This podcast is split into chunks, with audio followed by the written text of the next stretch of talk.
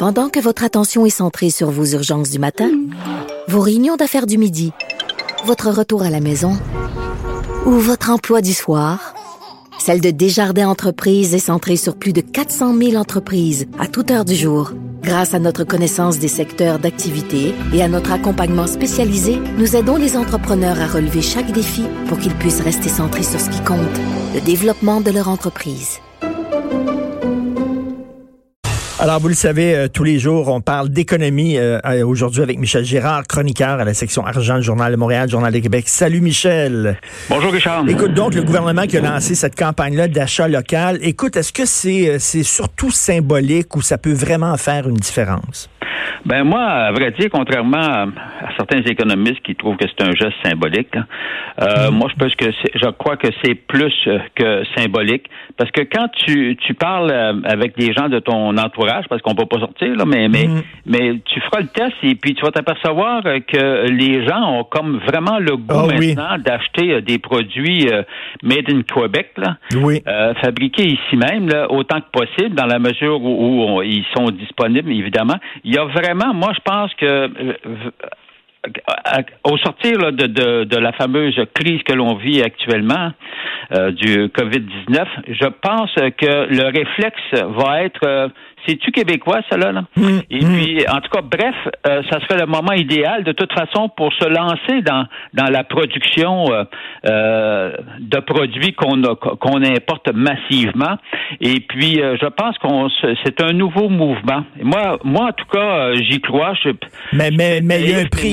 Il y a un prix à ça, Michel, quand même. Acheter québécois, ça coûte un peu plus cher. Il y a des gens qui peuvent peut-être pas se le permettre. Là. Moi, je veux pas non plus euh, euh, culpabiliser les gens qui achètent Made in China. Peut-être qu'ils n'ont pas, ont pas les moyens d'acheter québécois. Non, mais ce qui va arriver, c'est qu'en tout cas, ceux qui ont les moyens vont pouvoir le faire. Mm. Ils vont se faire plaisir de le faire. Et puis, à un moment donné, euh, c'est une question de production. Plus tu produis, évidemment, plus tu peux réduire tes coûts. Hein? C'est ça, c'est ça le principe. Donc, à ce moment-là, éventuellement, les gens, les produits vont devenir de plus en plus euh, accessibles. Euh, Edgar, moi, je crois, en tout cas, là, euh, qu'il y a un mouvement dans, dans ce sens-là. De toute façon, on peut pas être perdant parce qu'on ne pourra que gagner. Puis je vais te dire, là, la leçon qu'on a, c'est que les importations que, que, que de, de, produits, tout va très bien, n'est-ce pas, jusqu'au jour où tu frappes une crise. Ben quand oui. arrive une crise, puis que là, les produits en question sont essentiels. On parle évidemment de, de produits essentiels, comme c'est le cas à l'heure actuelle avec euh, des, une tonne de produits pharmaceutiques et médicinaux. Là, tu te rends compte, ah, comme tout bonnement, on ferme les frontières, puis là, ben, on n'est plus intéressé à, à à, à, ta demande, de répondre à, à ta demande de, de, de, produits X, Y, Z. Regarde, ben on oui. le vit. Donc, c'est une, non, mais c'est mais, mais, une leçon. Mais, mais, Michel, Michel, c'est quoi les produits qu'on importe trop et qu'on pourrait acheter plus local? C'est quoi les vêtements, la bouffe? Euh? Euh, ben, ben, c'est-à-dire quand je regarde, quand je fais le tour de l'ensemble des produits, là, à l'heure actuelle, j'ai fait, ben, regarde, prenons les produits essentiels de l'heure, euh, qui sont des produits euh, pharmaceutiques et euh, évidemment euh, médicinaux. Là, on se rend compte que, que, par les statistiques les plus récentes de l'année 2019, regarde, c'est pas compliqué de ce côté-là. On a importé, nous, des produits pharmaceutiques et médicinaux pour près de 3,7 milliards de dollars, alors qu'on en exporte pour moins de la moitié de ça. Mmh. Alors donc, Mmh. tu vois, tu fais face à un, à un, gros déséquilibre. Puis là, on parle juste de l'étranger, là, évidemment. On, parle, on parle pas là, des produits que tu importes euh, à l'intérieur du Canada. Là. Non, on, on parle Ouais. des produits face aux pays étrangers. Puis au, sur la scène canadienne, c'est pire. Là. On parle d'un déséquilibre.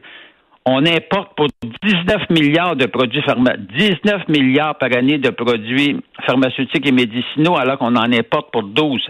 Tu vois, tu vois y a, on, ça, c'est un secteur où on a un, un grave problème. Mmh. Et moi, je suis persuadé qu'on doit avoir Regarde, on nous disait tout le temps qu'on était des champions, euh, qu'on était des champions dans le secteur pharmaceutique. Ah non, mais c'est Ben vrai. oui, ben Euh, oui. D'ailleurs, on donnait toutes sortes de programmes de subventions pour les aider pour que les laboratoires restent ici. Quand je constate les statistiques, je me rends compte, oh boy, c'est c'est vrai, mais c'est partiellement vrai. Parce que si tu importes tant de tant de produits, puis en plus, tu tu en tu en exportes parce qu'on en exporte pour près de 1 milliard 8, puis 12 milliards au niveau canadien. Donc, tu comprends-tu, là, il y a un secteur là que je pense qui, est ben essentiel à, développer, à consolider. Si tu es trop dépendant des pays étrangers, quand c'est le temps d'acheter euh, d'acheter des produits pharmaceutiques qui viennent de l'étranger, ben les Américains arrivent avec leur dollar fort, leur grosse économie, puis ils pensent la gratte. Non, mais c'est pire que ça. C'est même pas une question de c'est plus qu'une question de dollars. Richard, on l'a vu. Il y a juste à ordonner aux entreprises euh, qui euh, à, des, on l'a vu avec 3M. Ben oui, ça c'est cœur. Alors là, tu places des commandes pour importer des produits des États-Unis et puis on te fait bloquer. Ça, c'est incroyable. Par, ordre gouvernemental. Mais non, mais regarde, c'est pas compliqué, là. Mais dis-toi, c'est vrai avec les États-Unis, mais comme c'est vrai sans doute avec les pays de, de, l'Europe, comme c'est vrai avec les pays de l'Asie, regarde, les produits qu'ils produisent, si, s'ils sont en surplus, ils vont se faire un plaisir de te les envoyer parce qu'ils font de l'argent avec toi. Mais s'ils ont eux-mêmes, s'ils sont serrés, ils, ils pensent à eux-mêmes euh, d'abord. Et, c'est le cas, c'est vraiment le problème que, que l'on vit. Mais là, tu peux, tu peux lancer ça, là, tu peux l'étendre à un paquet de, un paquet de produits. Euh, écoute, euh, tu as, juste à voir, tu prends, c'est parce qu'il y en a à peu près 1000, 1500 hmm. produits là qu'on importe puis puis qu'on exporte. Puis aussi face aux produits avec qui tu fais affaire, regarde, tu as des énormes déséquilibres. Si je prends juste, euh, bon, on sait nous notre principal partenaire commercial avec qui on fait en passant de l'argent. Euh, c'est les, les, Américains. Mais le problème, c'est que je suis bien d'accord qu'on on exporte davantage qu'on importe avec les Américains, mais ça dépend quel produit, comprends-tu? Puis là, quand tu arrives à des crises, c'est des produits essentiels. Donc, si tu es capable de développer toi-même ces secteurs-là, comme le veut, euh, le souhaite euh, François Legault, ben tant mieux. Je te dis pas que tu vas régler ton problème mmh. entièrement, mais ne serait-ce que partiellement, déjà, ce sera un pas. Déjà, ça sera un pas. Le message, non, mais le message qu'il lance, c'est que on est mieux d'être servi par soi-même qu'en comptant sur les étrangers. Ben tout à fait. Puis ne pas être dépendant de ces étrangers-là. Écoute, ben, on... le moins possible, on peut pas. Regarde, on peut pas s'autosuffire, tu sais. Euh, mais, mais, mais la question, c'est que plus on va permettre à nos entreprises de développer des produits au niveau manufacturier, de, d'augmenter nos productions. Bon, dans des bonnes périodes, on exporte, puis, quand à le moment des ben tu, tu, regardes tes lots. Écoute, on fait comme, comme les autres les autres pays font. Ben oui. Écoute, en terminant, il nous reste deux minutes. Tu veux, euh, tu es en mode solution. On le sait, depuis quelque temps, tu proposes toujours des solutions intéressantes au gouvernement Trudeau. Là, il y en a un concernant les REER. Ben oui, mais concernant, c'est parce que quand tu arrives à, tes, à dans ta 71e année, tu es obligé de décaisser tes REER.